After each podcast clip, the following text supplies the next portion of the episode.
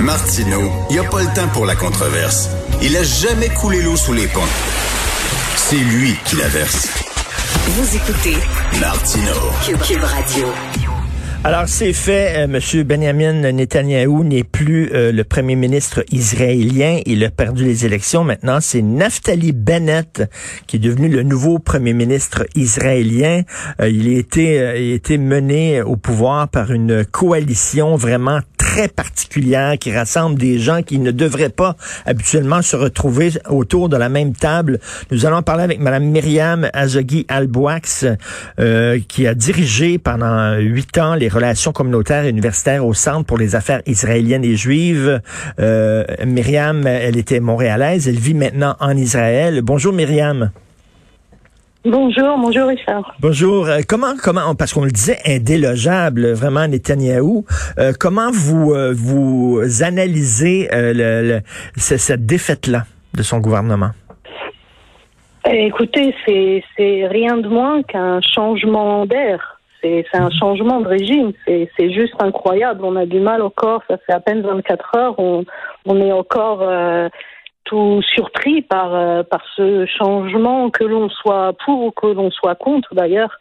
C'est juste assez incroyable. Ça fait plus de 12 ans que les premiers ministres. Ben oui. Alors, euh, voilà.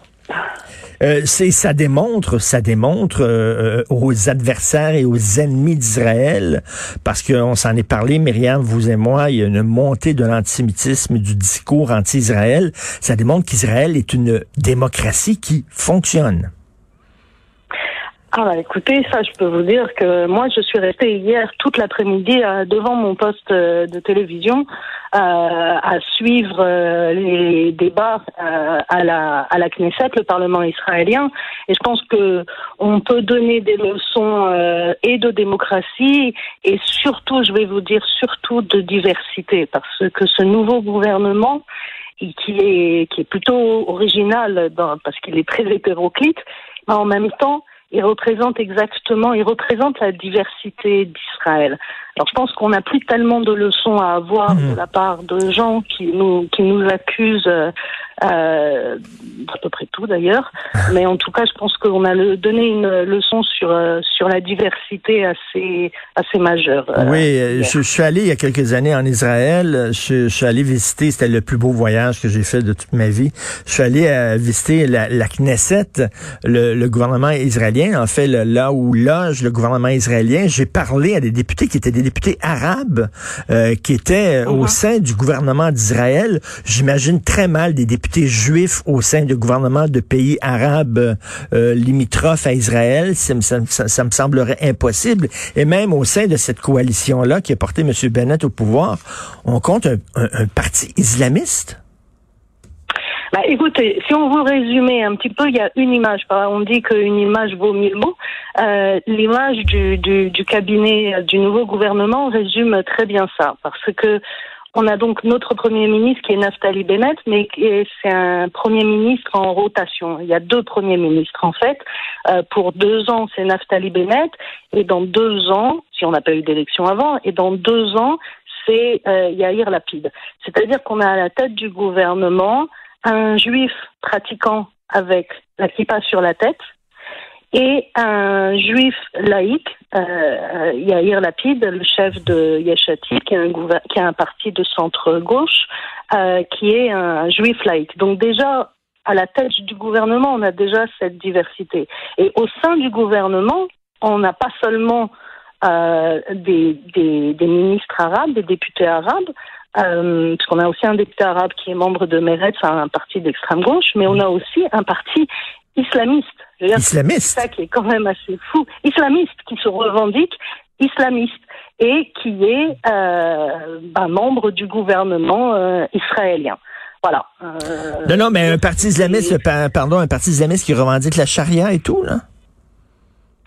Oui, mais vous savez, ici en Israël, c'est un petit peu différent parce que les communautés euh, religieuses euh, sont, sont administrées selon mhm. le droit, euh, c'est-à-dire que les communautés, les villes, les villes arabes, le droit relatif au mariage et, aux naissances, le droit des personnes, est fait selon selon la loi religieuse.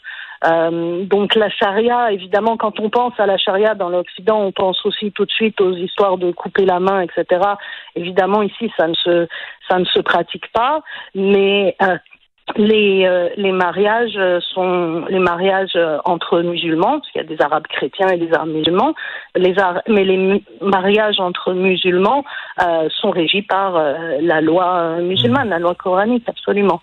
Et, mais là, disons que c'est un cran au-dessus. Et, et aller dire aussi, excusez-moi 12 heures. Non, non, ça va. Et aller dire aussi que c'est un parti islamiste, donc qui est, on peut dire, forcément plutôt pas pour l'émancipation des droits des homosexuels, mais qui siège au sein du gouvernement avec un autre ministre qui est le, le, chef du parti Meret, qui est le parti d'extrême gauche, qui est un ministre, qui est un député, ministre ouvertement gay. Vous voyez, un petit hmm. peu la, la, la diversité. Oui, oui, il est ouvertement gay, il siège à la même table, et donc on a pas difficile, on dirait que c'est le début d'une blague. Vous avez un juif qui porte la kippa avec un juif laïque, vous avez euh, neuf femmes, vous avez un islamiste, un gay, euh, qu'est-ce qu'on a aussi? On a trois immigrants de l'ancienne URSS, euh, d'ex-URSS, et euh, une ministre qui vient, une ministre éthiopienne, d'origine éthiopienne. c'est vrai, ça a l'air le début d'une blague. C'était une fois un juif, un islamiste, etc. Et les, les, gens, les gens qui disent qu'Israël est une dictature, je suis désolé, là, mais les gens sont sont représentés. C'est une démocratie, c'est une démocratie diversifiée. D'ailleurs, c'est un système électoral assez particulier. Souvent, lorsqu'on parle de coalition. Euh, on parle de, parlement à l'italienne. Hein. On voit ça souvent en Italie, euh, où des fois le gouvernement est fait de, de, de 15 partis politiques. Mais le système israélien aussi est, vraiment comme ça, fonctionne comme ça.